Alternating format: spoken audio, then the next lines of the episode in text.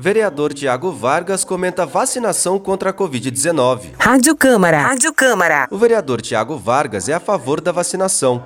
Em tempos de pandemia, ressalta a importância da vacina contra a Covid-19. O parlamentar alerta para os cuidados essenciais, mesmo para quem já tomou as duas doses. O Brasil é o quarto país que mais tem aplicado doses contra o Covid-19.